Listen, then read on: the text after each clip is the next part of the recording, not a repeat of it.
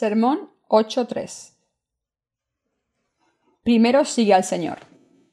Mateo 8, 18, 22. Viéndose Jesús rodeado de mucha gente, mandó pasar al otro lado, y vino un escriba y le dijo, Maestro, te seguiré a donde quiera que vayas. Jesús le dijo, Las torras tienen guaridas, y las aves del cielo nidos, mas el Hijo del hombre no tiene dónde recostar su cabeza. Otro de sus discípulos le dijo, Señor, permíteme que vaya primero y entierre a mi padre. Jesús le dijo, Sígueme, deja que los muertos entierren a sus muertos. Está aquí escrito. Y vino un escriba y le dijo, Maestro, te seguiré a donde quiera que vayas. Entonces Jesús le dijo al escriba, Las zorras tienen guaridas y las aves del cielo nidos, mas el Hijo del hombre no tiene dónde recostar su cabeza. Este hombre, al que se le llama escriba, en términos mundanos, era un funcionario de alto rango. Este hombre de alto rango decidió seguir a Jesús, diciéndole, Maestro, te seguiré a donde quiera que vayas. Este hombre le tenía un gran respeto a Jesús y quería seguirle. Debió darse cuenta de quién era Jesús, y debió pensar que no había nadie más grande que Jesús en el mundo. Pero Jesús le dijo, las torras tienen guaridas y las aves del cielo nidos, mas el Hijo del hombre no tiene dónde recostar su cabeza. Al oír esto, el escriba probablemente desistiría. Aunque respetaba a Jesús como hombre, desistió en el momento en que se dio cuenta de que no podía conseguir nada de Jesús. El escriba esperaba obtener algo de Jesús como uno de sus discípulos, aunque al principio le hubiera querido seguir por respeto. Pero Jesús le dijo que el Hijo del Hombre no tenía dónde reclinar la cabeza. Al oír esto, que Jesús no tenía ni una sola parcela de tierra, ni su propia casa, ni nada más en este mundo, el escriba desistió. Cada uno de los discípulos de Jesús dijo, Señor, permíteme ir primero a sepultar a mi Padre. Jesús le dijo, Sígueme y deja a los muertos sepultar a sus muertos. Un discípulo es aquel que sigue a su Maestro. Cuando se trata de seguir al Señor, lo que dijo Jesús es chocante. Jesús nos dice que la gente del mundo no puede seguir al Señor aunque quiera, y que no hay nada más que pueda obtener del Señor. De hecho, ¿qué cosas terrenales puede uno ganar siguiendo al Señor? Como Jesús dijo, el Hijo del Hombre no tiene donde reclinar la cabeza.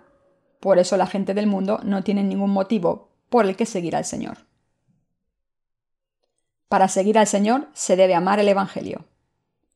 Uno de los discípulos le pidió permiso a Jesús para poder sepultar a su padre y después seguirle a él.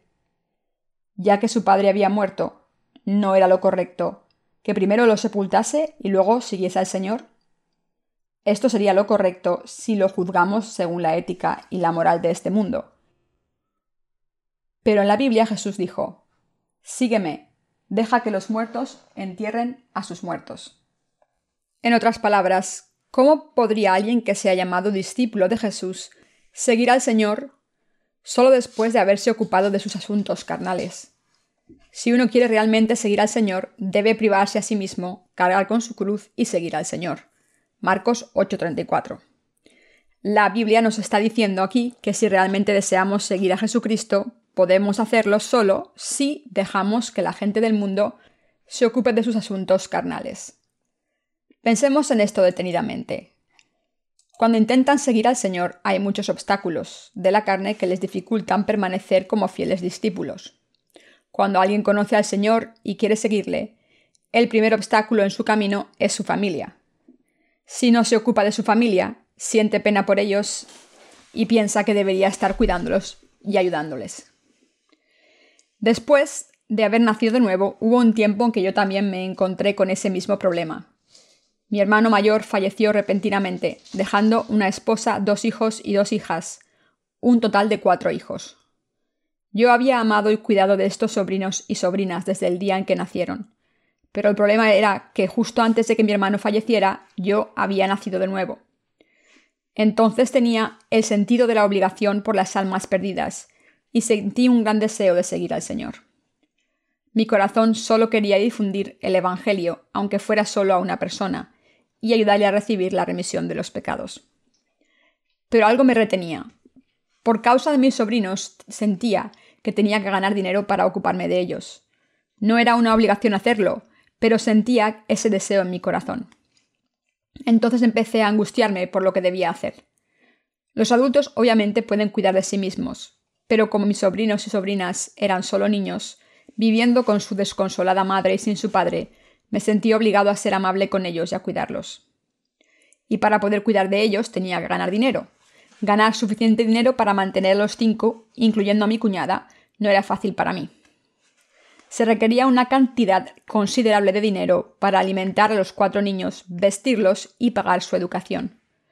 Pero también tenía que predicar el Evangelio. Si iba a servir el Evangelio, no podría cuidar de ellos. Y si iba a cuidar de ellos, entonces no podría predicar el Evangelio así que seguía angustiado durante mucho tiempo pensando en qué hacer. Al cabo del tiempo tomé finalmente una decisión. La conclusión a la que llegué era esta. Aunque era importante que cuidara de mis sobrinos y sobrinas, podía hacerlo más adelante cuando pudiera permitírmelo. Pero la obra de Dios tenía que hacerse en ese momento y no se podía posponer, porque si no predicaba el Evangelio, muchas almas en este mundo morirían en pecado. Mi dilema se solucionó si en vez de predicar el Evangelio hubiera tenido que ganar dinero y ocuparme de mi familia, todo esto hubiera sido por la felicidad carnal de solamente cuatro personas. Cinco como mucho. Pero si servía el Evangelio y seguía al Señor, daría mucha vida a mucha gente y serviría a la verdadera felicidad de muchos. Así que después de considerarlo meticulosamente, llegué a la conclusión y me dije a mí mismo, lo siento por mis sobrinos y sobrinas, pero no puedo hacer esto. No es porque no los quiera. Los quiero de verdad, pero no puedo hacer mucho. Solo espero que trabajen duro y puedan superar las adversidades, y que Dios les bendiga y les ayude. Entonces me decidí a seguir al Señor. Este tipo de cosas ocurren mientras vivimos en este mundo. Después de haber nacido de nuevo, ¿cuántas veces hemos pedido, déjame primero sepultar a mi padre? aunque hayamos nacido de nuevo al creer en Jesús, ¿no hay muchas cosas carnales que necesitamos hacer? ¿Cuánta gente conocemos que necesita nuestros cuidados? El discípulo del pasaje de hoy dijo, Señor, permíteme ir primero a sepultar a mi padre. Pero si tuviéramos que ocuparnos de todos estos asuntos carnales, ¿cuándo encontraríamos tiempo para hacer las obras de Dios? ¿Cuándo tendríamos tiempo suficiente? Por eso Jesús le dijo, Sígueme y deja a los muertos sepultar a sus muertos. Dijo esto porque era la verdad. Nadie puede hacer dos cosas bien hechas a la vez. Aunque queramos ocuparnos de nuestros asuntos carnales y nuestras obras espirituales a la vez, nunca podremos cumplir con ambas cosas al mismo tiempo. Aunque alguien tenga el talento suficiente para ocuparse de dos cosas simultáneamente, cuando está obsesionado con una cosa, está destinado a ser desleal a esta obra. Esto se debe a que por mucho talento que tenga, hay un límite para su habilidad. Permítanme mostrarles un ejemplo. Años atrás, cuando todavía estábamos en la escuela estudiando para los exámenes, a menudo nos centrábamos en unas asignaturas en concreto. Cuando poníamos mayor empeño en una asignatura en particular y le dedicábamos más tiempo de estudio, era normal que no tuviéramos tiempo de estudiar las otras asignaturas con la misma intensidad, y seguro que les dedicaríamos menos tiempo y atención. Esto se debe a que todos somos seres infinitos. Entonces, debemos considerar ante Dios el siguiente pasaje como un hecho real. Sígueme y deja a los muertos sepultar a sus muertos. Debemos entender el significado de este pasaje y seguirlo. Enterrar a un padre es lo correcto, es algo que todos debemos hacer. ¿Hay alguien entre nosotros, los nacidos de nuevo, que no daría un funeral adecuado a cualquier miembro de su familia que falleciera? Todo el mundo lo hace, pero el Señor habló a sus discípulos nacidos de nuevo sobre lo que deben hacer primero, lo que los discípulos que les siguen de verdad deben hacer. ¿Qué deben hacer primero los justos? Primero deben hacer las obras de Dios, seguir al Señor, servir al Evangelio, hacer lo que el Señor quiera que hagan y dejarse llevar a donde quiera que Él les lleve. Esta vida de discípulo es seguir al Señor. Después de nacer de nuevo, ya sigamos siendo discípulos del mundo o nos convirtamos en discípulos de Jesús, viene determinado por si decidimos seguir al Señor o al mundo y sus valores seculares. La gente de este mundo piensa que los discípulos de Jesús son muy guapos, completamente infantiles e ingeniosos, como si no fueran nadie. Piensan así según su estándar terrenal y por su propia cuenta, pero los verdaderos discípulos de Jesús no podrían ser más diferentes. Los discípulos de Jesús en un nivel más elevado que los discípulos del mundo.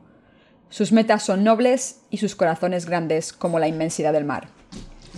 Nacidos en este mundo una vez, todo el mundo debe vivir una vida llena de significado, y vivir esta vida es vivir una vida como discípulo. ¿De quién son discípulos ustedes? ¿Son ustedes discípulos de Jesús o son discípulos del mundo? Dicho de otra manera, ¿siguen al mundo o siguen a Jesús? Los que siguen a Jesús dejan a un lado todo lo mundano y buscan servir al Evangelio de nuestro Señor. Son los que viven así los que son discípulos del Señor. En la Iglesia de Dios hay algunos seglares creyentes que sirven al Señor mientras viven sus vidas sociales, cuidando de sus familias y llevando sus negocios y sus trabajos con diligencia. Esta es también la vida de los discípulos de Jesús, pero también están los que siguen a Jesús y sirven al Evangelio del Señor completa y exclusivamente. Ellos son los verdaderos discípulos de Jesús y viven de manera correcta la vida de los discípulos. Pase lo que pase, un discípulo sigue los pasos de su maestro. A los discípulos de Jesús hacer lo que Jesús quiere que hagan. Por tanto, aquellos que han decidido creer y seguir a Jesús deben seguir al Señor para siempre. Jesús dijo, Sígueme, y en verdad es un gran gozo seguirle. Qué gran Maestro es Jesús, qué poderoso es y qué bueno es nuestro Señor. Si de verdad seguimos al Señor, nunca nos arrepentiremos. Si seguimos al Señor, Él nunca nos echará de su lado, ni nunca nos traicionará. Seguir al Señor no es nunca en vano. Por eso el Señor dijo a los discípulos, Por tanto, id y haced discípulos a todas las naciones, bautizándolos en el nombre del Padre, y del Hijo, y del Espíritu Santo, enseñándoles que guarden todas las cosas que os he mandado, y aquí yo estoy con vosotros todos los días hasta el fin del mundo. Amén. Mateo 28, 19, 20. Él todavía nos dice a los discípulos de hoy en día que hagamos discípulos de todas las naciones. Debemos pensar qué es ser un verdadero discípulo y examinar detalladamente si estamos siendo ese tipo de discípulos o no. Dejando a un lado nuestra vida ajeteadra y las tareas urgentes por un momento, debemos recapacitar seriamente sobre este asunto. Debemos examinar nuestra mente ante el Señor, ver si estamos satisfechos con nuestra decisión de ser sus discípulos y si estamos preparados para complacer al comandante que nos ha alistado para ser sus buenos soldados. Segunda de Timoteo 2.4. Debemos confirmar que la vida de discípulo es la más preciada y valiosa para nosotros, y entonces debemos poner en marcha nuestros corazones como sus buenos discípulos de nuevo. Mis queridos hermanos cristianos, el escriba quería seguir al Señor, pero no pudo. Fracasó en su intento porque el Señor le dijo que no podría obtener nada de él al seguirle. Él dijo, No tengo nada, pero si todavía quieres seguirme, entonces sígueme. No poseo nada en este mundo, pero en realidad soy el más grande en el reino de los cielos, el Señor de todos los ejércitos y el Rey de Reyes. Aun así no tengo nada en este mundo. Las raposas tienen cuevas y las aves del cielo nidos, pero yo no tengo dónde reclinar la cabeza. Así que si quieres seguirme con tus deseos terrenales, hazlo cuando seas plenamente consciente de que no obtendrás nada de este mundo de mí. Si me quieres seguir, aun sabiendo esto, sígueme. Pero Jesús dijo a sus discípulos, Sígueme, deja a los muertos sepultar a sus muertos y sígueme. ¿Quiénes son los muertos aquí? ¿No son los que no han nacido de nuevo? Son la gente que no cree en Jesús y su verdadero Evangelio del agua y el Espíritu. El mundo está lleno de obstáculos y puede resultarnos difícil seguir al Señor pero mientras viven, recuerden lo que Dios dijo aquí, seguidme. Espero y rezo porque siempre recuerden en sus corazones que el Señor les ha dicho que le sigan y que lo hagan.